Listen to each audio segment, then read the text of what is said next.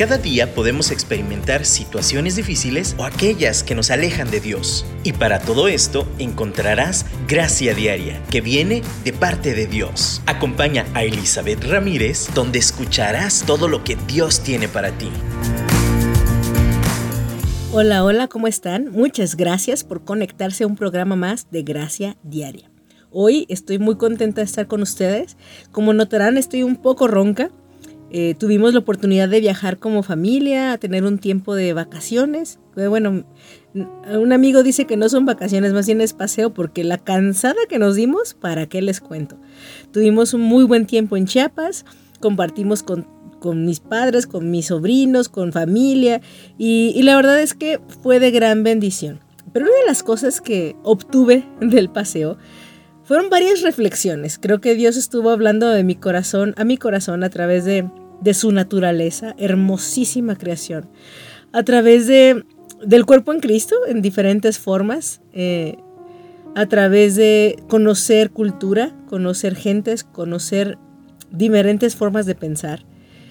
Y saben, una de las cosas, voy a, hoy compartiré un poco de, de algo que tanto lo he experimentado platicando con pacientes, con amigos, en mi propia vida, pero lo vi en la naturaleza un poquito y quisiera compartirte sobre la palabra cima. ¿Cuántas veces hemos oído, vamos a alcanzar la cima, vamos a llegar a la cima de, nuestra carrera? Eh, y la palabra cima con C es un lugar, una elevación, el punto más alto de algo. Pero hay una cima con S, yo no la conocía. Fuimos a un lugar allá en Chiapas que se llama la cima de las cotorras, que es un, es un hueco en la tierra que se ve desde lo alto, pero es un hueco, o sea, en vez de que sea elevación, es para abajo profundo, un hueco en la tierra.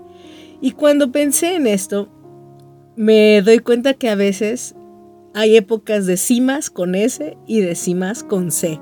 Y a veces es radical. Yo lo llamaría también una montaña rusa, donde tanto ir para abajo da vértigo, como ir para arriba emociona, pero sabes también que tienes que bajar. Y de la misma manera que cuando llegas a, una, a un hueco y caes en un hoyo, también sabes que vas a ir para arriba. Y la vida está llena de estos ciclos y procesos. Momentos en que uno llega a la cima, al tope, a la parte más alta de algo, pero también momentos en donde uno toca la cima con ese.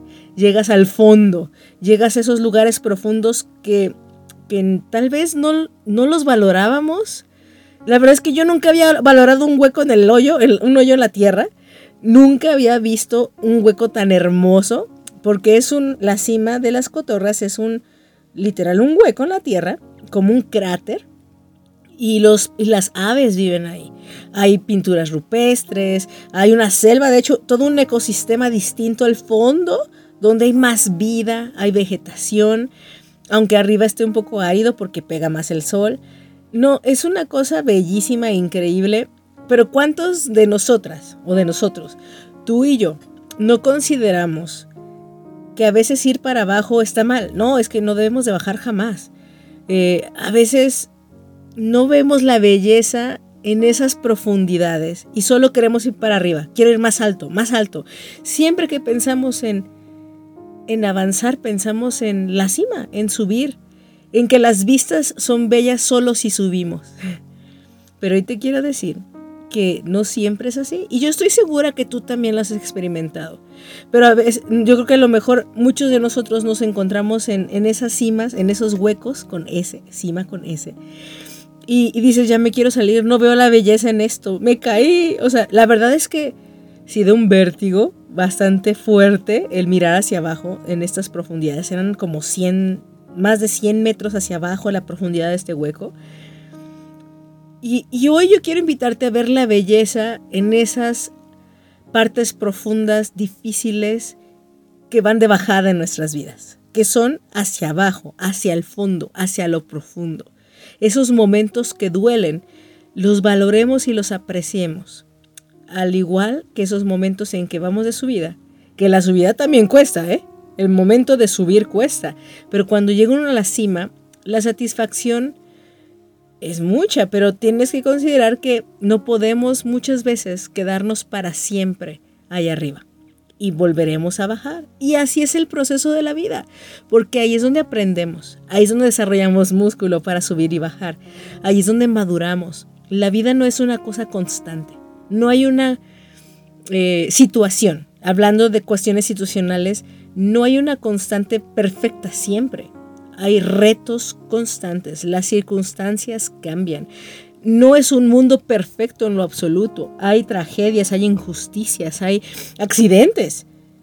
Y, y aún en medio del dolor, aún en medio de llegar a la cima más alta o a la cima más profunda, podernos aferrar de Dios hace la diferencia. Ver la belleza de la profundidad y la belleza de las alturas es algo que podemos saborear más, aún más, porque como humanos lo podemos saborear, pero aún más de la mano del Creador que nos guía en esas altas y en esas bajas. Eh, en este ejemplo, en, esta, en, este, en esto que les quiero compartir, yo quiero compartirles la historia de Ruth.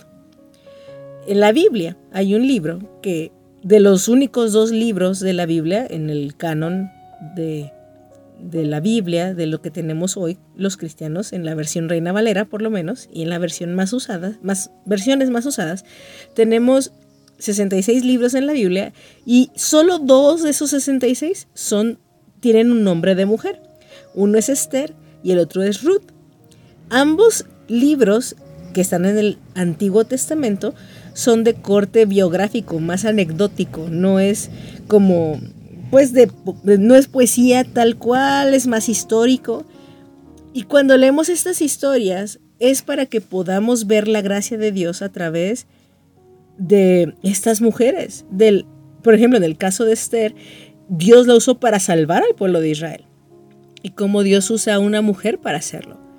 En el caso de Ruth, vemos la gracia de Dios a través de Ruth, una moabita, una persona que ni siquiera era judía, para poder continuar con la genealogía de, lo, de quien ahora nosotros pues, alabamos y celebramos a Jesús. Cuando vino aquí a la tierra, su genealogía viene a través de la simiente de David, que viene, si tú sigues la genealogía, puedes ver que el nombre de Ruth está ahí, en la genealogía de Jesús.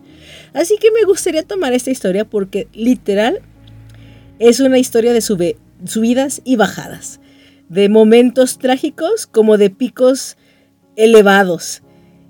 Y podemos ver, aunque no se diga la palabra Dios, porque si ustedes leen tanto el libro de Esther como de Ruth, sí se menciona en Ruth la palabra Dios, en Esther no, en lo absoluto se menciona como tal cual así. Pero por ejemplo, en el libro de, Ruth sí tenemos un reconocimiento de, Dios en oraciones de Noemí, por ejemplo, o en quejas que tiene, ¿no? De, ah, ya Dios hizo esto o aquello. Pero en sí no es como que, ay, la palabra de Dios dice y así, o sea, no es directa la enseñanza. Es una enseñanza a través de sus vidas, de su experiencia y de cómo, cómo ellas llegan a conocer, llegan a, abrazar su propósito en la vida de la mano de Dios en medio de la adversidad, en medio de, esas, de esos hundimientos en la tierra, para después alcanzar las elevaciones más altas. Y bueno, ahorita continuaremos hablando sobre Ruth, pero yo mientras tanto te dejo con este canto y y quiero que reflexiones sobre estos momentos en tu vida, sobre estos huecos profundos. A lo mejor te encuentras en uno de ellos donde sientes que es un hoyo oscuro, no es bonito en lo absoluto y no encuentras salida. ¿Sabes qué? Ahí está Dios. O tal vez te encuentres en un punto intermedio, no estás ni arriba ni abajo. Ahí está Dios. O tal vez te encuentres casi llegando a la cima si no es que estás ahí y lo estás disfrutando. Ahí está Dios. Si reconocemos su presencia en todo lugar, todo encontraremos, en todo encontraremos belleza, encontraremos gracia, encontraremos su amor y su presencia.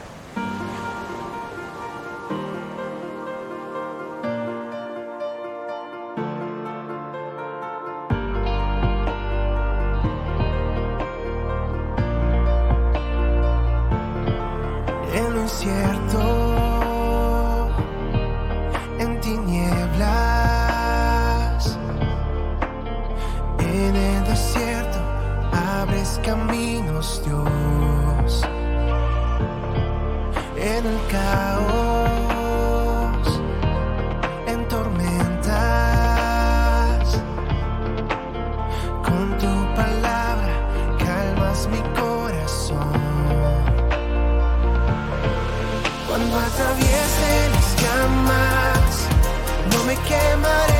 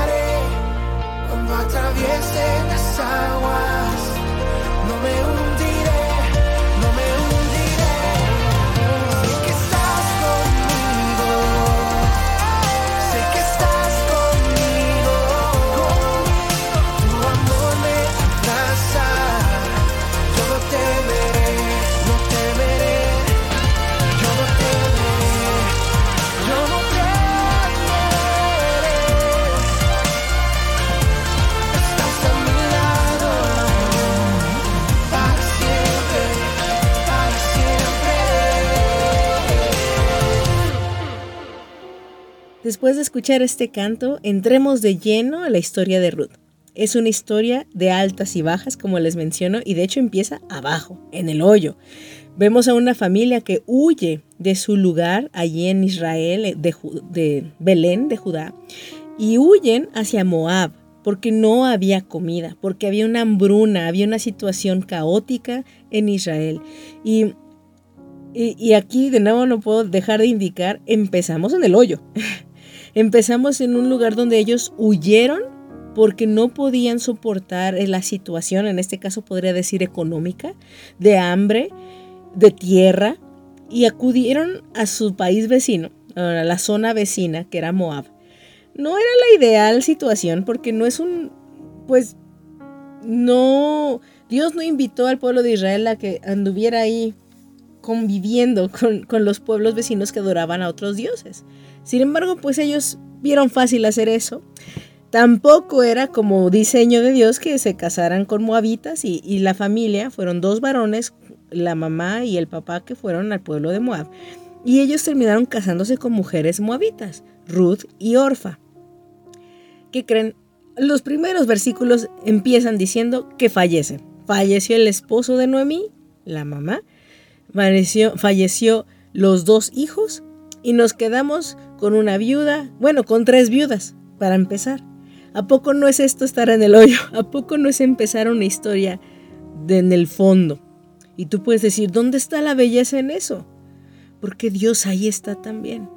Y Dios está en donde menos esperamos, cuando nos alejamos de Él. Porque esta familia se alejó del pueblo de Dios, del llamado, de la promesa, por huir de una situación que además, si hablamos del contexto histórico, propiciaron por sus propias decisiones y alejarse de Dios. Y después de eso, bueno, y circunstancias naturales también, después de eso, ellos sufren la tragedia en Moab. Eso simplemente, pues no sabemos la razón, enfermaron y murieron. Pero terminamos en una situación triste, complicada. Y Noemí queda viuda, con dos nueras de otra nacionalidad. Y de repente a Noé le llega, a, a Noemí le llega la noticia de que Dios de nuevo ha abierto la provisión en Israel, en su tierra. Y ella dice, oh, tengo que regresar allá. Y decide dejar a sus nueras ahí. Y, les dice, regresense ustedes, no tienen que venir a mí, vuelven volver, pueden volverse a casar, yo no tengo nada que darles. Y Orfa decide regresarse, pero Noemí y tiene esta como relación con Ruth diferente. Y Ruth encontramos uno de los versículos más usados, yo creo, de la Biblia, en las bodas, por lo menos. Ruth le, dice a Noemí, a su nuera, oye, a donde tú fueres, yo iré. Y, y donde tú murieres, yo quiero morir. Tu pueblo será mi pueblo y tu Dios será mi Dios. De verdad tuvo un compromiso y un pacto con Noemí y por ende con el Dios de Noemí con el Dios de Israel. Ruth decidió dejar atrás todo por un amor genuino por la familia, por su nuera, en este, por su suegra en este caso. De nuevo, uno no puede ver y tú me dices, ¿qué tiene que ver eso con mi vida? Vemos en la escritura cómo empieza una historia en el hueco más profundo. Llegamos, vamos avanzando y luego encontramos un punto medio en donde hay esperanza, donde vemos que tal vez podemos salir del hoyo. Y luego no nos damos cuenta que no vamos ni siquiera solos, que todo este tiempo Dios estuvo con nosotros y nos proveyó gente que nos ama, personas, porque Dios nos muestra su amor, su apoyo, su constancia con las personas que nos rodean, con el amor de donde menos esperamos, porque realmente Noemí no esperaba nada de sus nueras. Ella conocía el pueblo moabita y no tenía compromiso, no las juzgaba, las dejó libres. Pero de quien menos lo esperó, encontró un compromiso sincero. Y ahí yo veo la gracia de Dios. En tu vida y en mi vida, vamos a experimentar esos hoyos, esas noticias, esas situaciones profundas en nuestra vida. Tocaremos la cima, es decir, el fondo, cima con S. Y, no veremos la belleza de ahí hasta que nos damos cuenta de las personas que salen a mostrarnos su amor, que no esperábamos. las situaciones milagrosas que Dios abre, que no esperábamos y que solo salen porque estamos en ese lugar, reconociendo que no podemos solos, reconociendo que la única esperanza es la mano de Dios. Y, y yo quiero decirte hoy, no es tu fin, no, no te vas a quedar ahí abajo. Va a llegar un momento en que vas a apreciar ese fondo, vas a ver su belleza conforme vaya subiendo. Y Dios va a mostrar su gracia de donde menos la esperas, de la forma más inesperada. Y conforme camines hacia la esperanza, de regreso a la casa de Dios, de regreso a ese lugar donde Dios está proveyendo, porque ahí está su presencia, en el camino encontrarás paso a paso su amor, su provisión, su ayuda, su consuelo. Las tres estaban en, de luto, las tres tenían una pérdida en común. Y ese luto, pues a Orfa, pues está bien. Noemí la, la, libró de su responsabilidad. Y a pues se le hizo fácil regresarse. Pero en el caso de Ruth y Noemí las unió. Las unió aún más. Y Ruth jugó el papel de la hija en lugar de los hijos que perdió Noemí. Nadie quita el duelo y yo estoy segura que estas mujeres estaban en duelo. Pero en medio de ese dolor, la esperanza surgió. Y en medio de ese dolor, el, el dolor mismo las unió. Y terminaron caminando juntas a Israel de regreso.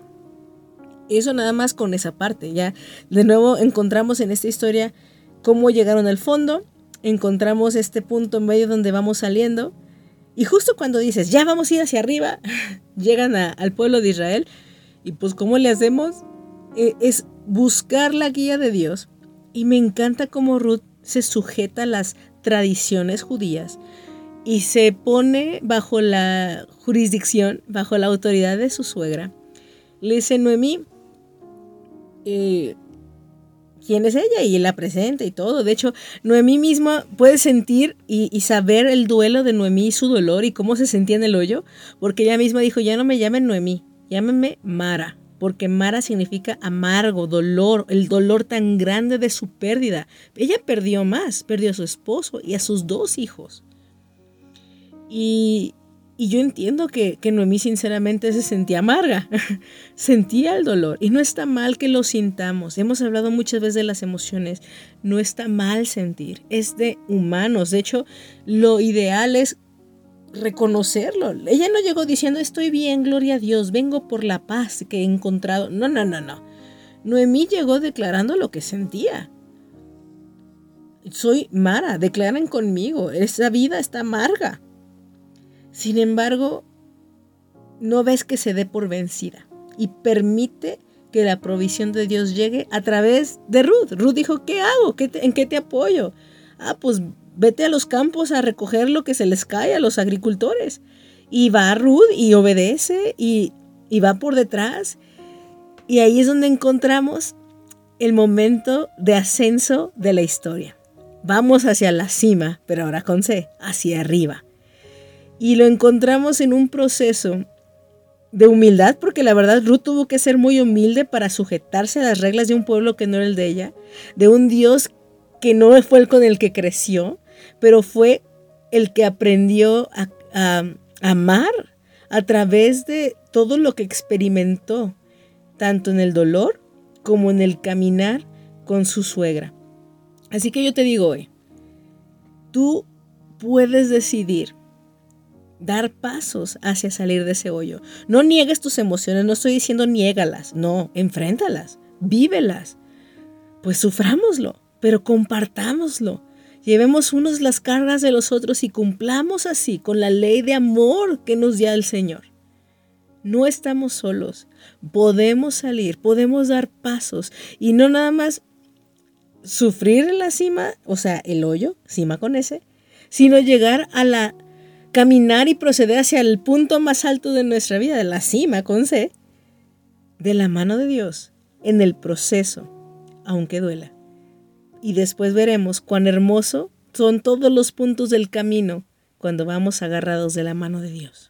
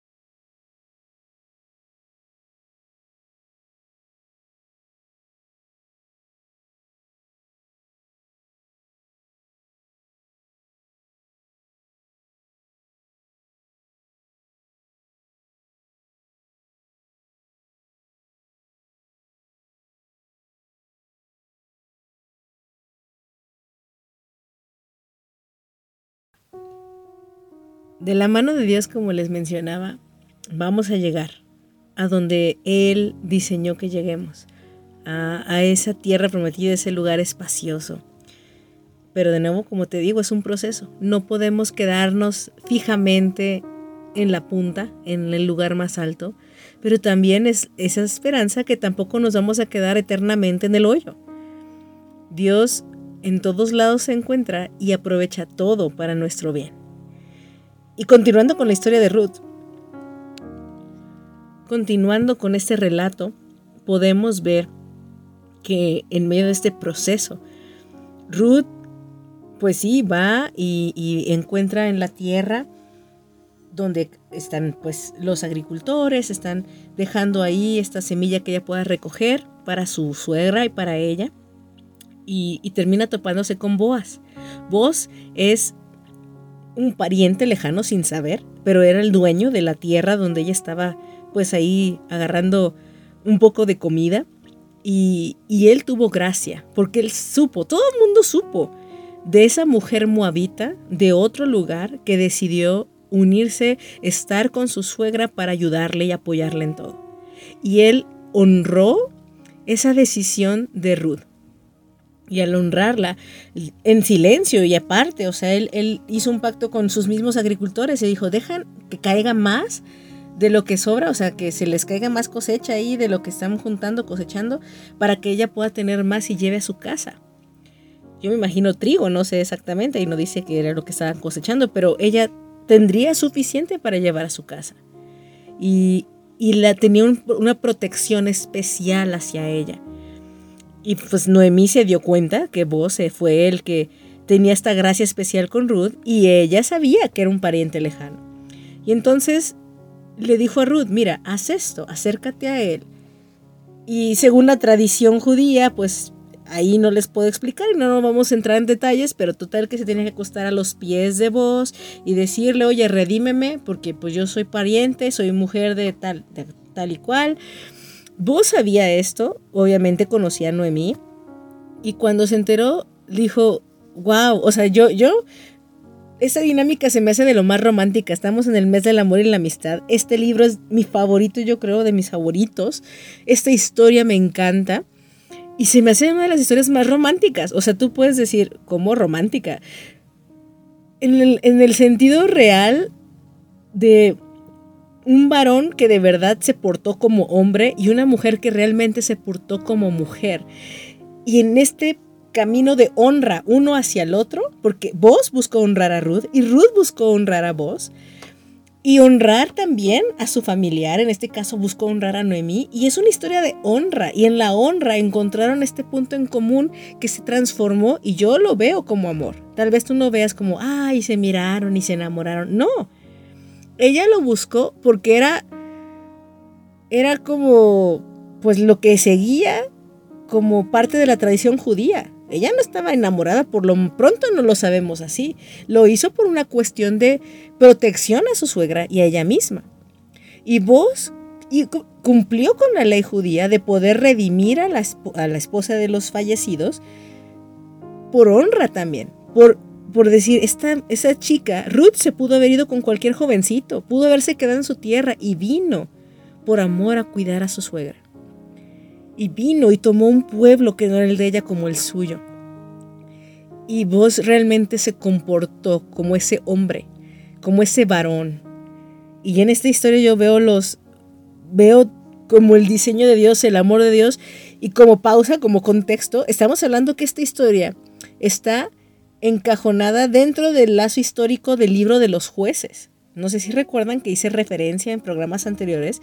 Si tú lees Jueces en la Biblia, es el libro más caótico que he leído. Es el, libro donde ves la maldad más mala del mundo mundial. Y en medio de tanta maldad, en que el pueblo de Israel se alejaba y regresaba, se alejaba y regresaba, clamaba, se iba y venía, pecaba como los peores pecados que pudieron haber hecho. En este contexto tenemos la historia de Ruth la historia de esta moabita que decidió salir del hoyo y ver la belleza en el hoyo, pero por, por lo que le produjo para salir, a través del dolor del duelo, de la angustia, de la amargura, para poder llegar a las alturas más grandes, a cumplir su llamado, su propósito. Y en este caso, pues ciertamente vos la tomó como esposa y tuvieron un hijo. Y, y Noemí retomó el gozo, se dio cuenta que, que la cima con ese, que el hoyo, no era eterno, que su dolor no era eterno, que la ayuda, el apoyo de alguien a su lado, en el caso de su nuera, fue una bendición que además hizo que su descendencia sí continuara. El apellido, que era muy valioso en la época de, del Antiguo Testamento, en el pueblo judío, su, su apellido siguiera adelante. Y una Ruth que, que al obedecer, al ser humilde, o sea, de verdad, yo soy su fan, soy su héroe, o sea, es mi héroe Ruth. Podemos ver a una mujer que está insertada en la genealogía de Jesús. Es, um, es una cosa que a mí me asombra, me vuela a la mente y estoy siendo súper minimalista en cómo te estoy relatando la historia. Si tú tienes la oportunidad de leer el libro completo, son solo cuatro capítulos, léelo, enriquecete, puedes hacer yo invito a hacer un estudio aún, investiga. Yo creo que los nombres, no di nombres de los, del esposo y los hijos, se me van los nombres ahorita de, de Rudy, de Noemí y de Orfa, los, los que se salieron. Pero aún los significados de los nombres son valiosísimos. Tantas cosas enriquecedoras. De verdad no puedo dejar de recomendarte que te eches un clavado en el libro de Ruth. Pero lo que sí te puedo decir, y de nuevo, así rascando la superficie, entendiendo cómo Dios está en nuestros puntos más bajos y en nuestros puntos más altos. Y tú dices, no puedo más, yo te, puedo, yo te quiero decir, sí vas a poder. Y no en tus fuerzas, es porque Dios va contigo. Dios te da la esperanza. Regresa a Él, regresa a sus brazos, regresa a su amor. Y te va a sorprender cómo que con cuando con humildad regresamos a Él, cuando reconocemos que necesitamos ayuda, cuando elevamos nuestra mirada al cielo, no solo nosotros saldremos del hoyo, sino que saldrá del hoyo alguien más con nosotros. Solo he hecho referencia de cómo Ruth ayudó a Noemí, pero Ruth se hizo parte del pueblo de Dios por Noemí. Y cómo Ruth, bueno, más bien cómo Noemí, al salir del pueblo de Israel, cuando había la hambruna y todo, Tal vez no era lo ideal de Dios, pero Dios usó eso para bien. Y esta historia se convirtió en una historia de redención cuando parecía una historia de tragedia, si empezamos y nos quedamos con los primeros versículos del libro. Tal vez tu historia parece una tragedia en este momento, pero no se va a terminar aquí. Tal vez has perdido algo que amas mucho. Tal vez has perdido sueños. Tal vez has perdido a alguien cercano Tal vez estás en ese duelo y como Noemí dices, ya no me llame Noemí, llámeme Mara. Estoy bien amargado ahorita en mi vida, me duele. Pero sabes, ahí en ese dolor, Dios va a proveer la salida. Sigue avanzando, sigue creyendo. Sigue soltando también las cosas que quedan atrás, no te aferres. Porque Noemí a pesar de su dolor se pudo haber quedado en Moab, pero no, pues ya sola ella iba a regresar al lugar donde pertenecía. Y también puedes tomar la posición de Ruth, una posición de humildad, de saber que hay un mejor lugar para ti y para mí, que no siempre va a ser lo mismo, que podemos salir de aquí, del dolor más profundo a la gloria más grande. Ruth en ese momento no sabía, no supo, ni Ruth ni Noemí sabían lo que significaba su vida en la historia. Y hoy tú y yo estamos platicando de ella. Tú no sabes la marca que va a dejar este cambio, este, esta situación difícil en tu vida. De la misma manera que yo estaba en ese hoyo donde hace más de muchísimos años otras personas anduvieron, tribus, otras, otras lenguas, otras personas caminaron y no supieron lo que ellos hicieron, que ahora yo estoy viendo. Hay, hay, hay hechos, hay situaciones, hay circunstancias que marcarán vida de otros y tú no te das cuenta. Entonces, hagamos lo mejor, que es tomarnos de la mano de Dios. Así que te echo porras, vamos adelante. Ya sé que he hablado de hecho de, la frase en échale ganas, pero en el buen sentido, como les decía, porque sé que vamos a llegar al lugar más alto y de la mano de Dios, aunque las circunstancias vayan de bajada a veces. No hay lugar donde perdamos la esperanza, la fe y el amor. Aunque la circunstancia sea alta o baja, el dolor no nos podrá separar del amor de Dios. Así que, bueno, te mando un abrazo. Espero eso te haya servido, esa reflexión. Y pues platicamos la próxima semana un nuevo tema de gracia diaria. Muchas bendiciones.